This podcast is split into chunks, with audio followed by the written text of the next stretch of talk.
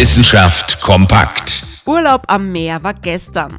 Heute ist das Meer der Ort, um die Welt vom Fluch des Kohlendioxids zu befreien.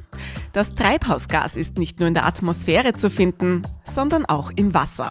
Und das gleich in rauen Mengen. Unsere Ozeane sind wahre CO2-Speicher. Noch.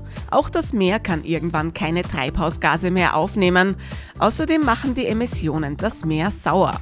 Damit bedrohen sie die Tier- und Pflanzenwelt. Die gute Nachricht? Kohlendioxid aus dem Wasser abzuschöpfen, geht viel einfacher als aus der Luft. Das haben Forscherinnen und Forscher vom MIT in Massachusetts jetzt getestet. Noch dazu ist dieser Prozess viel günstiger. Das Meereswasser wird dabei in eine elektrochemische Zelle gepumpt und noch saurer gemacht. Damit löst sich das CO2 wieder aus dem Wasser und kann abgesaugt werden.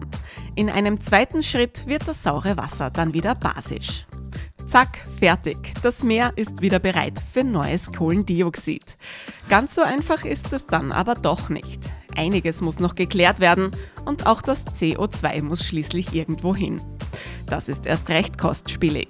Zwar billiger als gar kein Klimaschutz, aber doch sehr viel teurer als ein Urlaub am Meer. Interessante Themen aus Naturwissenschaft und Technik.